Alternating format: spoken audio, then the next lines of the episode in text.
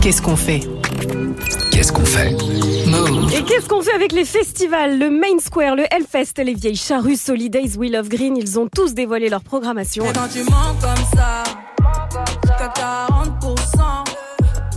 Et si vous avez pu, ne, enfin si vous n'avez pas vos places pour euh, les concerts d'Ayana Kamura, ben, elle sera notamment aux Ardentes à Liège en juillet. C'est des événements qui deviennent de plus en plus écolos et ça c'est une bonne nouvelle parce que rassembler plus de 80 000 personnes sur un même lieu en l'espace de trois jours, bah forcément vous vous en doutez, c'est pas sans impact sur l'environnement. Les sources de pollution sont nombreuses. À votre avis, lesquelles la team? Bah, Euh. les déchets déjà. Les déchets, Le ouais. transport. Le transport, Les gens qui marchent. les gens qui, les gens qui viennent. Ouais, Euh, les clopes, les machins. les enfin, artistes, voilà. Bon, il y a le matériel déjà parce qu'on insa- on installe des scènes, les éclairages, les déplacements des artistes qui viennent parfois Mm. de l'autre bout du monde, du public aussi, ou encore euh, les produits dérivés, les déchets qui sont euh, générés. Alors, selon des études, un festival de 50 000 spectateurs en France représente près de 1000 tonnes de CO2. C'est l'équivalent de 400 allers-retours Paris-New York. Et hein. si on prend un festival comme par exemple les Vieilles Charrues, qui rassemble 280 000 personnes sur 4 jours chaque année, bah c'est potentiellement 14 000 tonnes équivalent CO2, presque trois fois plus. Alors je vous parle pas de Coachella, bon Mm. si je vais le dire quand même, 125 000 spectateurs, 107 tonnes de déchets chaque jour. 107 Wow. tonnes de déchets chaque jour et plus d'un million de gaz à effet de serre sur euh, tout l'événement. Alors à votre avis, comme ça, la pire source de pollution d'un festival, c'est quoi? Sur tout ce que j'ai dit, les déchets, la pollution, les transports, euh, l'éclairage, tout ça. Le Bah, pire truc.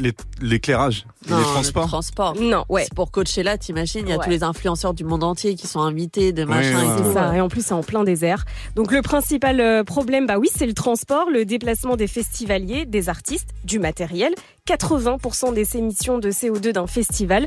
La moitié provient donc des festivaliers et les autres 30% viennent du transport, des artistes et du matériel.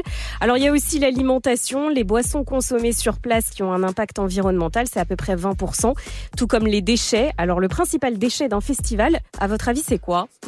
Ce qu'on Ouais, je retrouve pense le que je l'ai dit tout à l'heure, Les mais gobelets, les C'est les mégots, ouais. C'est Ah. les, les mégots qui sont la principale source de, de pollution. On en retrouve absolument partout.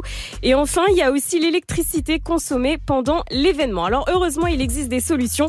Organiser de plus petits événements pour limiter les déplacements d'un trop grand nombre de festivaliers. Le choix de leur localisation qui est hyper important parce qu'un festival qui a lieu sur un terrain où il n'y a aucune infrastructure bah, va nécessi- nécessiter d'apporter toute la logistique, donc la scène, l'électricité, l'eau, l'évacuation. Et ce sera donc forcément beaucoup plus polluant. Dans ce cas, généralement, il n'y a pas de transport aussi. Pas de Mm. transport en commun à proximité, en tout cas. Ça veut dire qu'il faut prendre la voiture. Et ça, c'est pas ouf.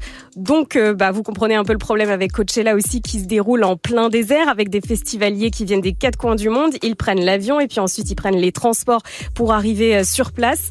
Et puis, il y a aussi les tournées des artistes qui doivent être euh, pensées en amont pour y intégrer les festivals et limiter les déplacements inutiles. Et c'est pas tout à fait le cas encore aujourd'hui. Ça veut dire qu'il faudrait leur faire des calendriers de concerts et de festivals, en fait, cohérents pour essayer bah, justement de, de limiter leur, leur déplacement.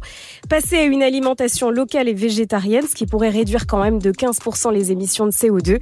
Et puis évidemment, vous en doutez, opter pour une énergie provenant à 100% d'un fournisseur d'électricité verte. C'est le cas notamment pour le festival Wheel of Green. Alors il y a des festivals qui font de réels efforts et je vous en parlerai la semaine prochaine. Je vous ferai mon petit top 5 des festivals les Ah. plus écolos de l'été.